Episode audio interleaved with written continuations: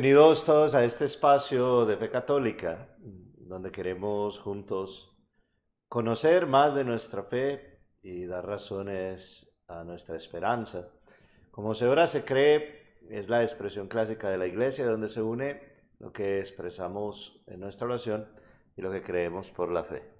Eres el padre Jaime Alberto Pérez Restrepo. Y aquí tenemos nosotros, como siempre, es una alegría poder compartir este espaciecito a el diácono Ángel Luis Rivera para que juntos podamos eh, compartir nuestra fe. Hoy vamos a hablar una pequeña introducción a los sacramentos, especialmente ahora que en la Pascua recibieron en la iglesia, en muchas parroquias, a tantos y a tantas catecúmenos que luego son neófitos y candidatos que han entrado en plena comunión con la iglesia. De pronto ustedes no han oído esas palabras antes en este... Neófito. Neófito. es un tipo feo. Sí, sí. No le vayan a poner a sus niños, ay, oye, en el podcast un nombre tan lindo Vamos a ponerle al niño neófito de Jesús. No, hagan eso. No hagan eso.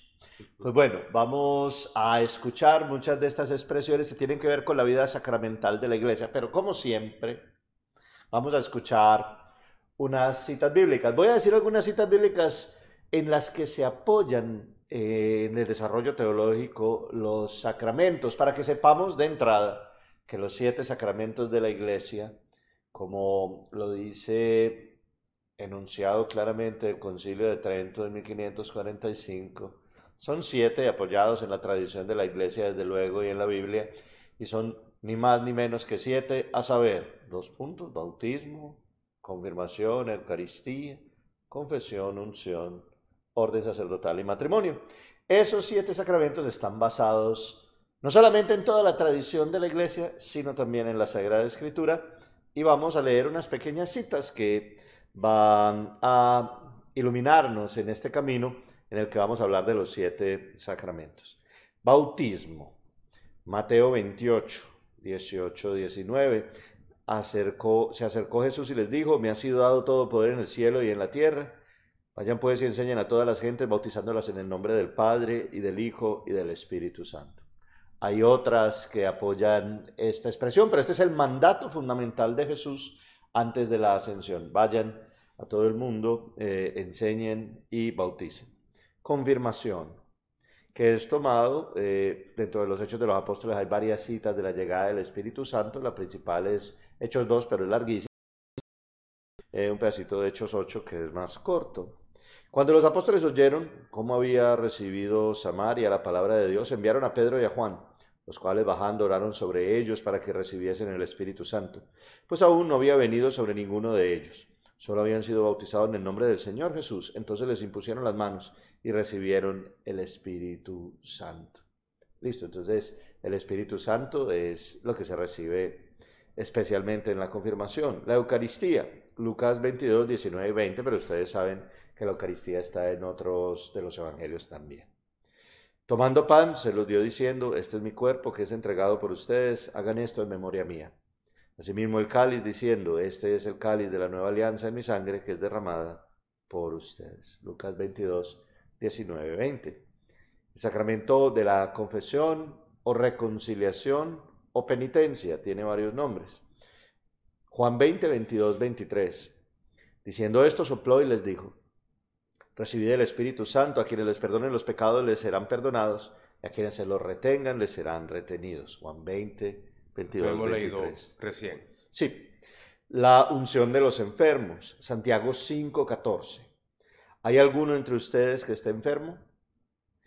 Haga llamar a los presbíteros de la iglesia para que oren sobre él, ungiéndolo con el óleo en el nombre del Señor. Santiago 5, 14 el sacerdocio ministerial, lo que llamamos nosotros el orden. Les constituyeron presbíteros en cada iglesia por la imposición de las manos, orando y ayunando y los encomendaron al Señor. Y también Lucas 22, 19, 20. Hagan esto en conmemoración mía, referido a los apóstoles en la institución de la Eucaristía. Listo. Y el matrimonio, que es una institución de orden divino desde el comienzo de la creación, pero que es afirmado en, dos partecitas. Primera Corintios 7, 10, 11. En cuanto a los casados, el precepto no es mío, sino del Señor, que la mujer no se separe del marido y de separarse, que no vuelva a casarse o se reconcilie con el marido y que el marido no repudie a su mujer. Primera Corintios 7, 10, 11. Y también Mateo 19, 4, 5. ¿No han leído que el Creador desde el comienzo los hizo hombre y mujer y que dijo, por eso dejará el hombre a su padre y a su madre y se unirá a su mujer y los dos serán una sola carne? Pues bien, lo que Dios unió, no lo separe el hombre. Mateo 19, 4, 5. Siete sacramentos, no más, no menos, pero son fundamentales en nuestra fe. ¿O no, Luis? Quería uh, aclarar un poco, aunque en, el mil, en los 1500, en el Concilio de Trento, se define por sí la iglesia, estos son los siete sacramentos, no es que no era la práctica de la iglesia o la praxis de la iglesia, no es que no era ya conocido una iglesia, es que los hermanos que empiezan a protestar, como Martín Lutero, los anglicanos y tal y cual, uh, Calvin, todos estos reformadores. Su, swinglio. Uh, ¿Swinglio en español? Ay, pobrecito, es mejor que lo digan en alemán. Um, Zwingli y, todos estos protestantes que protestan la fe, hasta Martín Lutero, que era un fraile, era un monje, protesta la fe, empiezan a rechazar los números de sacramentos. La iglesia, el concilio de Trento vino a confirmar estos son las creencias oficiales de la iglesia y estos son los sacramentos. So, no es que no se practicaban antes o fue una invención del Papa en el 1500, no. Es que definió porque hubo una contradicción. Igual que todos los concilios que define una enseñanza, por ejemplo, lo del Teotocos o Cristo Tocos en el siglo IV, para definir lo que ya la iglesia creía. Sí, una, una de las cosas que tenemos que aprender es lo siguiente. Lo que nosotros creemos en la iglesia, siempre lo ha creído la iglesia, pero no siempre lo ha tenido que definir dogmáticamente. Cuando la iglesia tiene que definir algo dogmáticamente, cuando hay alguien que empieza a dudar cuando hay alguien que empieza a rechazarlo o cuando hay alguien que empieza a deformarlo. Cuando esas tres cosas pasan, la iglesia empieza a poner pequeñas disciplinas, pequeños remedios, hasta que a la final, en colombiano, ya no hay remedio y entonces toca, toca tomar una disciplina más grande. Ustedes, por ejemplo, han visto que el Papa Francisco ha disciplinado y ha cerrado un poquito eh, el espacio de lo de la misa en latín esos, esos pasos se dan para, antes de tener que definir una cosa dogmáticamente, se empiece desde una circunstancia menos definitiva a sanar, digamos, las diferencias. En el pasado hubo muchas diferencias eh, y cuando ya surgieron eh, con la reforma protestante cosas tan complicadas que estaban dividiendo reinos, países, y enfrentando gente incluso en guerras, hubo que definirlo dogmáticamente. Pero bueno, esa definición dogmática nos da a nosotros la fórmula con la que nosotros nos aprendemos el orden de los sacramentos. Recuerden, originalmente en la iglesia, porque siempre lo hemos hecho así, lo que creemos hoy, aunque se haya definido en Trento, lo hemos creído siempre así, el orden de los sacramentos es bautismo, confirmación y Eucaristía, porque así lo han recibido siempre principalmente los catecúmenos. Bueno, cierto. Entonces, ¿cómo vamos nosotros a enfrentar esto de los sacramentos? Vamos a empezar con pequeños pasitos. Vamos a empezar con una definición primitiva, no completa, pero que nos va a ayudar a entender bien todo esto. ¿Qué es un sacramento? Póngame cuidado, niños, que esto es importante. Un sacramento originalmente, cuando no tenía una definición dentro de la teología de la iglesia, sino cuando al comienzo se empezó a usar la palabra, significaba simplemente un signo visible que manifestaba otra realidad, un signo visible. Esa era la, digamos, definición antes de que se elaborara la teología de los sacramentos, la definición antes de que la iglesia adoptara la palabra, estábamos hablando de un misterio que nos revelaba algo más. Era un signo visible de algo más que tal vez no se podía ver. Entonces, en ese sentido, en ese sentido, el primer paso en toda la vida sacramental de la iglesia es este. Jesús es el sacramento del Padre, mm. el sacramento fontal de todos los sacramentos, porque en Cristo vimos los hombres visiblemente, experimentamos palpablemente la misericordia, la gracia, la salvación y la redención. Entonces, a ver, ¿cómo podríamos aplicar eso? Nosotros, Luis, en una explicacióncita, que Jesús es el sacramento primordial. Sí. Primordial. Jesús se hace ese signo visible de la gracia del Padre que viene a redimir el pueblo. Jesús se hace uno de nosotros para poder acercarnos al Padre, que es lo que hace la gracia sacramental. La gracia sacramental es una forma del Padre acercarnos a Él. El deseo del Padre es salvar, es unirnos a Él. Los sacramentos son la fórmula más eficaz de hacer eso. No hay otra forma más eficaz. Tú no, o sea,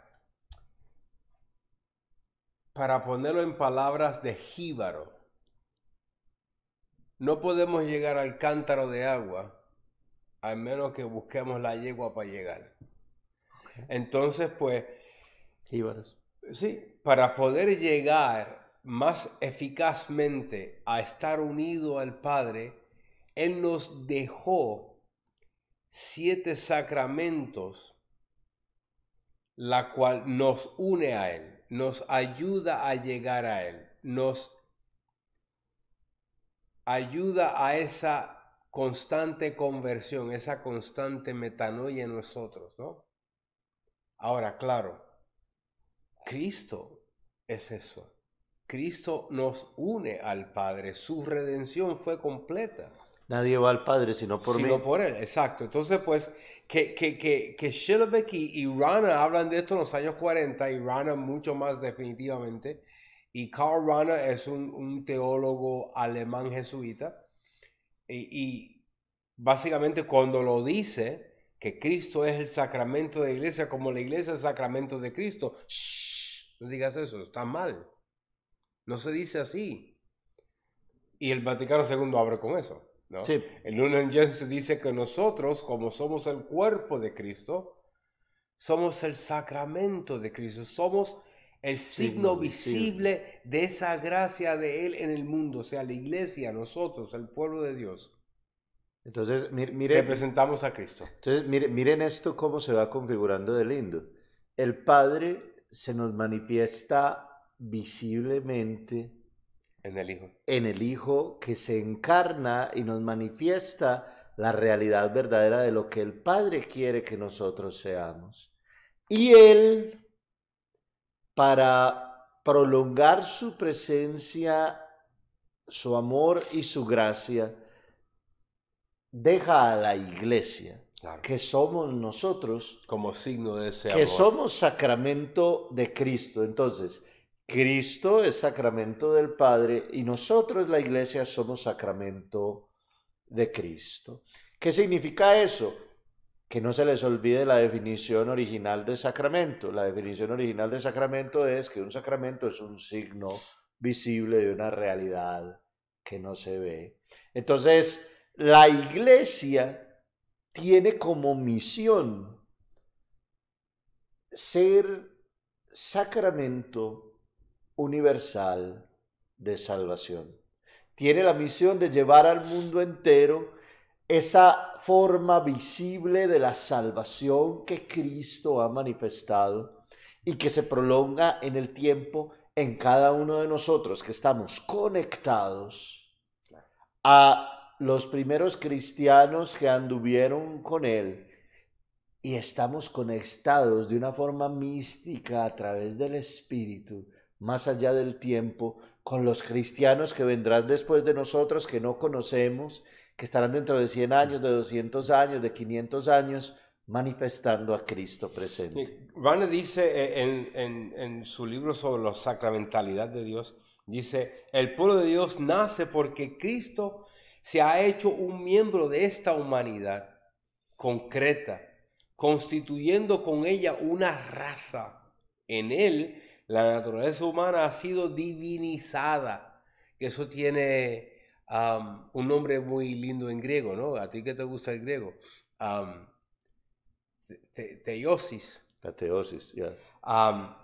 so, no, nos diviniza a nosotros, ha hecho partícipe la interna comunicación con Dios por él, mantiene Dios, a pesar del pecado, la llamada del hombre a una meta sobrenatural, o sea, a un cambio, a un fin. Dios ve a todos los hombres como hermanos y hermanas en el Hijo hecho hombre. La humanidad concreta es gracia a la presencia del Logos, o sea, del, de la palabra. Del encarnado, sí.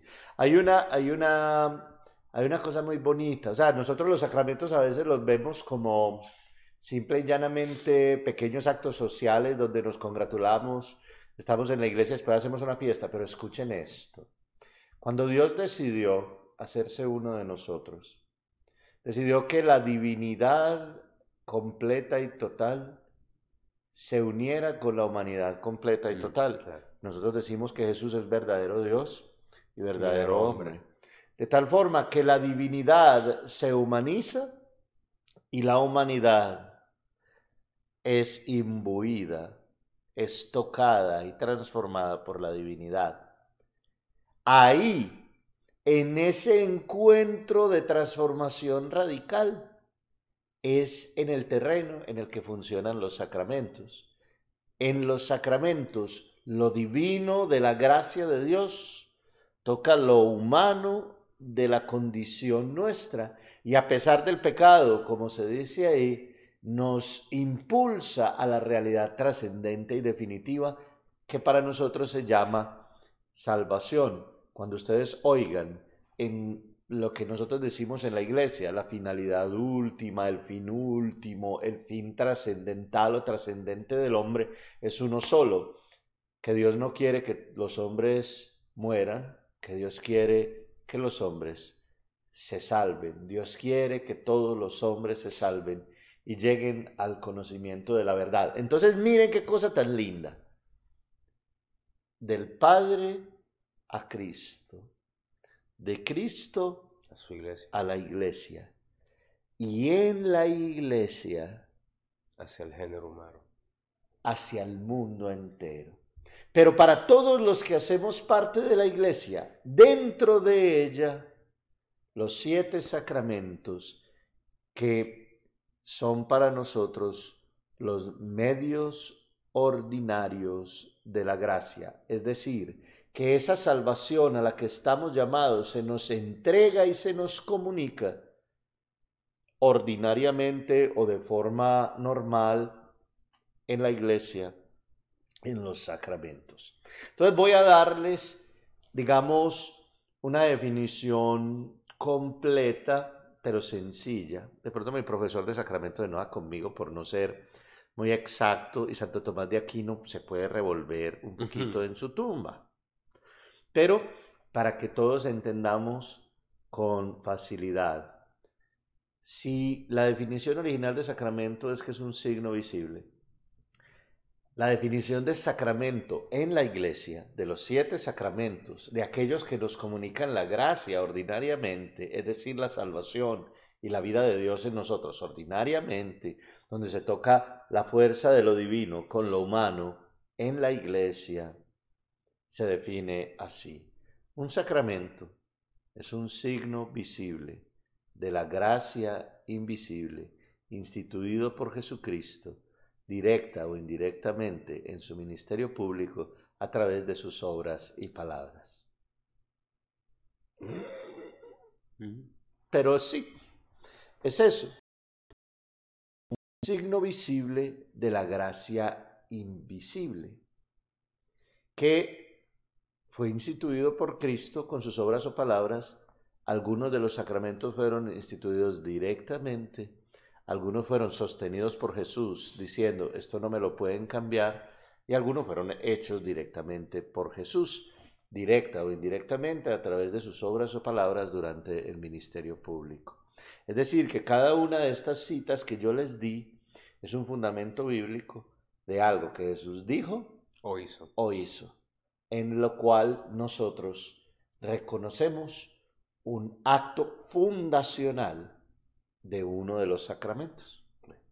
Y, y que conste, o sea, porque a veces malentendemos o creemos de que la confirmación no es un sacramento independiente. Así es.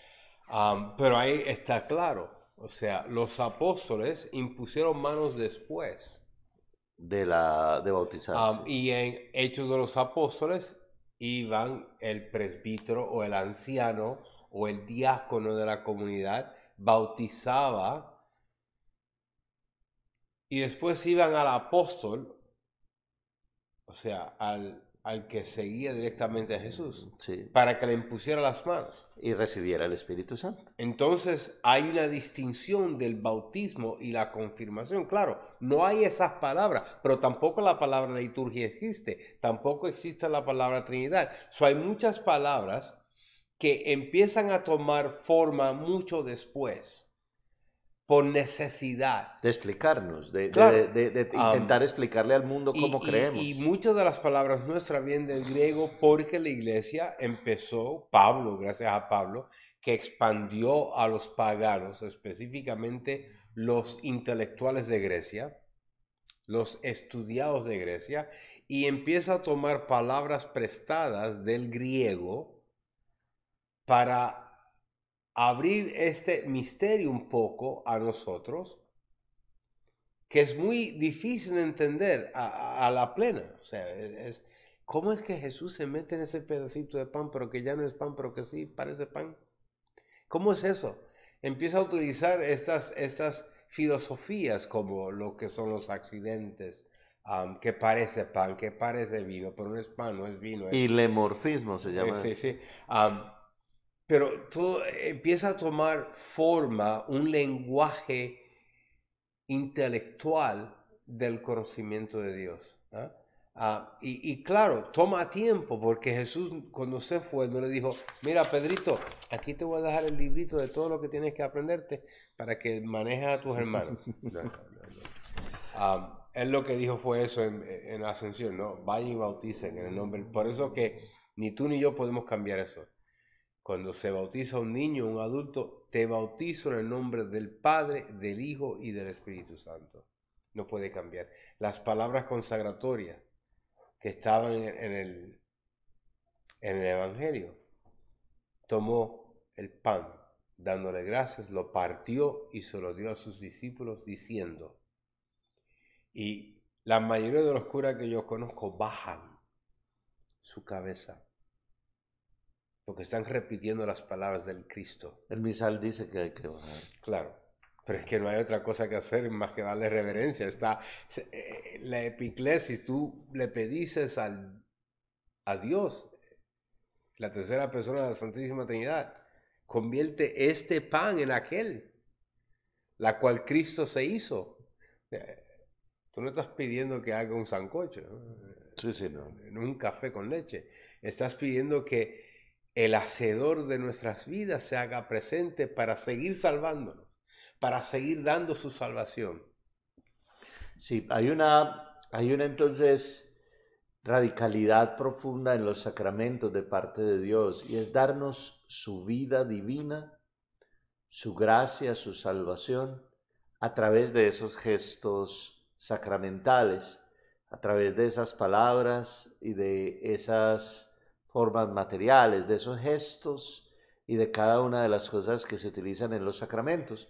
En última instancia, cuando vayamos nosotros avanzando en los sacramentos, nos vamos a dar cuenta que cada sacramento tiene unas palabras, mm, tiene unos gestos específicos y tiene una materia específica que vamos a ir analizando, vamos a ir analizando sacramento por sacramento después, pero que en cada una de ellas, juntas, esas palabras, esos gestos y esas, y esas formas materiales constituyen el sacramento en la iglesia. Pero fíjense eso que Dios decide quedarse, decide que ese encuentro de lo humano y lo divino se siga dando. Mm. Se siga dando a través de la iglesia en cada uno de los sacramentos y que al darse la salvación se nos, se nos siga dando a nosotros. Y que solamente se puede recibir dentro de la iglesia. Sí. Porque la iglesia es Cristo en el mundo. Sigue siendo, porque no podemos desunir la cabeza, que es Cristo, del cuerpo. O sea, no, vamos a andar como el, el, jinete sin cabeza. Sí, no. Tenemos la cabeza que es Cristo. Y en forma visible el Papa viene a ser el vicario de Cristo en el mundo. La, la fórmula visible de esa cabeza que es Cristo. Que es Cristo cuerpo que somos nosotros, que somos sus dedos, sus, uñas, sus pies, para caminar, para anunciar, para pregonar, para hacer el bien, para evangelizar, para enamorar al mundo de, eso que nos vuelve loco a nosotros, ¿no? Entonces, estamos unidos aquí presente con el Cristo que ascendió al cielo, porque nunca nos dejó, ¿no? Para hacer ese cuerpo visible, y nosotros nos convertimos entonces en ese sacramento. Sí, hay una, ahí entonces hay un paso más que tenemos que dar, porque si no damos ese paso nos queda incompleto el sentido del sacramento. Y es lo siguiente, miren, el sacramento es lo que en griego llamaban símbolo, símbolo, ¿cierto? ¿Qué es eso? Se usaba en el pasado una monedita a veces eh, cuando la gente no tenía mucho era de arcilla, cuando la gente tenía más la moneda estaba hecha para partirse, a través de la cual se hacía un contrato, una alianza o se establecía un pacto. ¿Cómo se hacía con la moneda? La moneda se partía, Luis se queda con la mitad, yo me quedo con la mitad y eso es llamado símbolon. Se llama símbolon y ese lenguaje es traído a la teología sacramental y cuando ustedes, por ejemplo, eh, aquí en la parroquia, en el documento ese que podemos mirar online que se llama Formed, ven un curso que se llama Símbolo, es de los sacramentos, porque está esa palabra dentro de la teología sacramental asumida por la iglesia de una forma muy especial por lo que significa, porque significa que él tiene la mitad, yo tengo la mitad, pero juntos somos la totalidad y cada una de esas moneditas significa algo más que la misma monedita. Cada una de esas mitades significa más que la misma mitad y solamente juntas significan el todo. Lo mismo sucede en el sacramento. En el sacramento hay dos partes. Está Cristo que lo recibe. Y en esos signos sacramentales, así como se parte esa pequeña moneda para significar el pacto, la alianza o el contrato, en el sacramento esas dos, mm, dos partes, Cristo y su gracia y nosotros en la iglesia, nos hacemos un todo que significa la salvación. Por eso es que la gracia, la fuerza del Espíritu y la salvación es recibida en cada uno de los sacramentos. No es solamente en el bautismo, no es solamente en el matrimonio, se recibe de formas distintas porque cada sacramento está ordenado a una realidad distinta de nuestra vida, pero la salvación, la gracia y la fuerza del Espíritu se reciben en todos los sacramentos para poder recibir a Cristo. Claro, cuando nos ordenan a nosotros, estamos recibiendo una gracia sacramental para convertirnos en Cristo sacramentado, al pueblo, a Cristo capitas, ¿no? Cristo cabeza. Hay una función. Y la persona que no es ordenada, pues no recibe eso, pero si es casada, también recibe gracia sacramental. Y el bautismo y la confirmación y la penitencia. Claro, claro. Y, y- y- y la persona que no se casa, no entiendo la necesidad de no casarse o, o la inteligencia de no casarse, porque el matrimonio es sumamente difícil. Y si no está Cristo en él, mucho más. Ah, sí. Am, tiene una gran probabilidad de ser exitosa un matrimonio si Cristo está envuelto en el medio. Y además, no sé qué, qué mujer pueda aceptar de que su marido le diga, te amo, pero es incapaz de compartir eso con el cuerpo de Cristo, con nosotros la iglesia. ¿O qué hombre puede decir, a- puede recibir de una mujer, yo te quiero, pero yo no lo voy a decir a nadie? O sea, yo, vamos a casarnos allí en City Hall y ya. Si acaso. Como mucha gente me dice, es que el divorcio cuesta mucho. Entonces, si no estamos casados, no nos cuesta nada. O sea, ya estamos, de ya estamos perdidos. Ya estamos mal. Estamos perdiendo el enfoque o por qué casarse. Estamos tratando de seguir ese, esa creación de Dios. Dios nos utiliza como el, el- el- la tela donde va a pintar. Y la creación sigue. Y somos procreadores. Estamos en pro, o sea, eh, a favor de la creación divina. Y Dios nos utiliza a nosotros, ineptos siervos, para seguir su creación. ¿Cómo es que entonces no queremos envolver a Dios en esa, en esa relación? Si es lo único que me va a mantener a mi cuerdo lo suficiente para, aunque mi esposa esté gritando encima de sus pulmones, como ayer estaba tan mal, y Dios me dio la gracia para decir, sí, mi amor, te entiendo.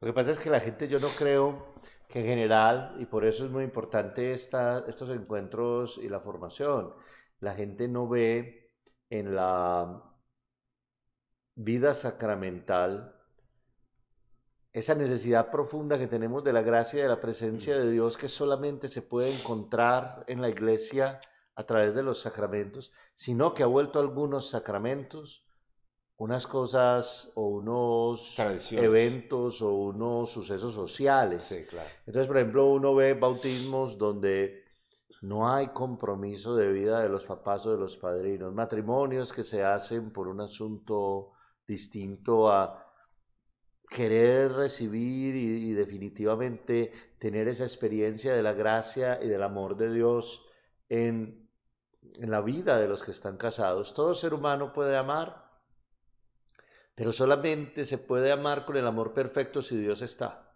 Claro. Todo ser humano puede amar, pero solamente Dios nos puede enseñar a hacerlo de forma total y definitiva. La gente no lo mira así, la gente lo mira, bueno, y a mí me lo han dicho muchas veces, padre, nosotros nos casamos, es que vale mucho. Yo les digo, pero si yo no les cobro, ¿cómo vale mucho?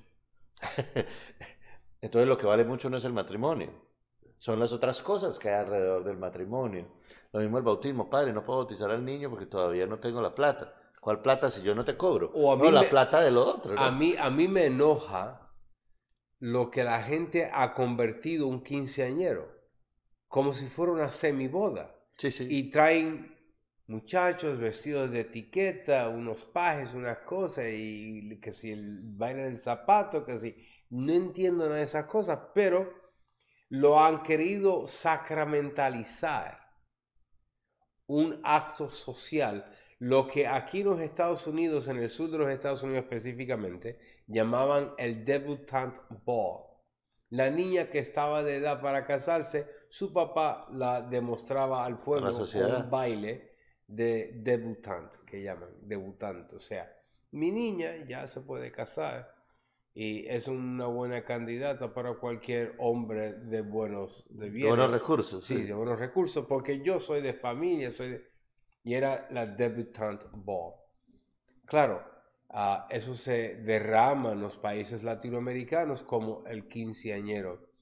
Y aquí en el norte de los Estados Unidos empiezan a hacer los, los, las fiestas de Sweet 16, cuando la niña cumple 16 años, que todo tiene el mismo evento, o sea, la misma tonalidad. Ya mi niña no es una bebé, es una señorita, ta, ta, ta. Pero gastan muchísimo dinero los padres para esto. Pero cuando llega el momento de ella casarse, hacer una familia con Cristo en el medio, ay no, es que cuesta mucho.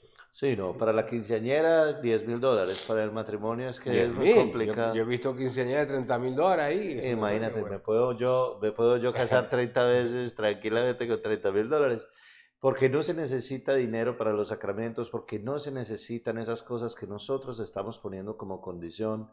Si ustedes están entendiendo, se dan cuenta que estamos intentando decir una cosa muy sencilla. La vida de Dios, su gracia y su amor tenemos que estar dispuestos, querer, desear recibirlo. En el sacramento de la reconciliación, en el sacramento de la Eucaristía, en la unción de los enfermos, en cada uno de ellos, el Señor nos da su gracia, nos da su vida, nos da su espíritu. Y por eso tendríamos nosotros simple y llanamente que anhelar recibirlo. No porque seamos dignos, no porque podamos hacer nada para poder serlo, sino por el amor infinito de Dios que ha decidido tocar lo humano nuestro con lo divino de su vida y de su gracia, que es el fundamento eh, en última instancia de lo que llamamos nosotros los sacramentos. Nos vamos entonces, pues ya se está acabando el tiempo, Luis, aunque usted no crea, aunque usted no crea, en 35 minutos. Usted habla mucho, Luis. Entonces, eh, mentira, no, podamos nosotros encontrarnos alrededor de este tema tan lindo en la iglesia que son los sacramentos. Nos invita a todos a vivir muy profundamente esto que significa la vida sacramental, que la vida de Dios, que su inmensa grandeza, que su amor y que su espíritu nos tocan para transformarnos, para hacernos y ponernos más cerca de Él. Cualquiera que tenga una duda, cualquiera que tenga una pregunta, lo puede poner en la cajita de los comentarios, también en el nombre de Luis y en el mío que salen ahí en el, en el low third, le dicen a eso, ahí cuando salen nuestros nombres, eh, pueden escribirnos a los correos electrónicos y hacernos sus comentarios, pero especialmente ponernos sus dudas. Gracias a todos los que nos dicen, he aprendido mucho, es muy bueno, yo no sabía esto, que nos han dicho y nos han puesto los comentarios, pero dudas, preguntas, cosas que quieran que les aclaremos, por favor, nos lo, nos lo hacen saber, nos lo escriben en el correo o nos lo ponen en la cajita de los comentarios. Eh, toda pregunta, aunque a ustedes les parezca, ay no, esto yo no sé si vale la pena preguntarlo puede ser la pregunta de otra persona que tampoco se atreve a decirla. Entonces, todas las preguntas y comentarios. Y estamos para eso, para aclarar las, las dudas, para que la gente tenga una plenitud sacramental, de gozo, de, de, de, regocijo en Dios, o sea, que sienta como Dios le va a tocar la vida, como Dios le va a cambiar todo. soy recipiente dos veces del, del el sacramento de, la unción de los enfermos. Y estoy aquí, creo, definitivamente, no porque ningún doctor haya hecho algo, pero porque el presbítero me ungió, me escuchó mi confesión, me dio a Jesús. Y estoy aquí porque Él me quiere aquí. Sí, tenemos que entender, tenemos que entender nuestra vida en clave, tenemos que entender nuestra vida en clave de que la presencia de Dios en nuestra existencia es real, es verdadera, o si no nuestra fe viene siendo simplemente algo externo. En las próximas sesiones y en los próximos encuentros vamos a empezar a hablar de los sacramentos eh, de iniciación cristiana y demás que encontramos en el catecismo. Eh, les agradecemos por su presencia, por su compañía, por estar con nosotros, por vernos. Eh, no se les olvide eh, suscribirse, tocar la campanita para que cuando eh, se haga el premier de este encuentro, ustedes lo puedan ver. Estamos en Spotify, estamos en Apple Podcast, estamos también en Amazon Music. Si ustedes no tienen tiempo de vernos, pero de pronto mientras manejan lo demás pueden o quieren escucharnos. Ustedes saben, todo esto que nosotros hacemos tiene la intención de que ustedes aprendan y que conozcan más de su fe. Y por eso es que el podcast tiene el nombre de como se ora, se cree, porque nuestra vida de fe nos mueve y nuestra oración nos lleva a creer. Vamos a hacer entonces la oración que estamos haciendo este mes. Es una oración muy bonita, recuerden que es del Padre Pío eh, y se usa a veces, eh, muchas personas la usan en la comunión. Quédate conmigo, Señor, porque es necesario que estés presente para que no te olvide. Ya, sabes lo fácil que te abandono. Quédate conmigo, Señor, porque soy débil y necesito tu fuerza para no caer tan a menudo. Quédate conmigo, Señor, porque tú eres mi vida y sin ti no tengo fervor. Quédate conmigo, Señor, porque tú eres mi luz y sin ti estoy en tinieblas. Quédate conmigo, Señor, para que te escuche y te siga. Quédate conmigo, Señor, porque deseo amarte mucho y estar siempre en tu compañía. Quédate conmigo, Señor, si deseas que te sea fiel. Quédate conmigo, Señor, porque por pobre que sea mi alma, quiero que sea un lugar de consuelo para ti un nido de amor. Amén. Que Dios los bendiga, gracias por acompañarnos y que tengan un feliz fin de semana. Me dice Pascua.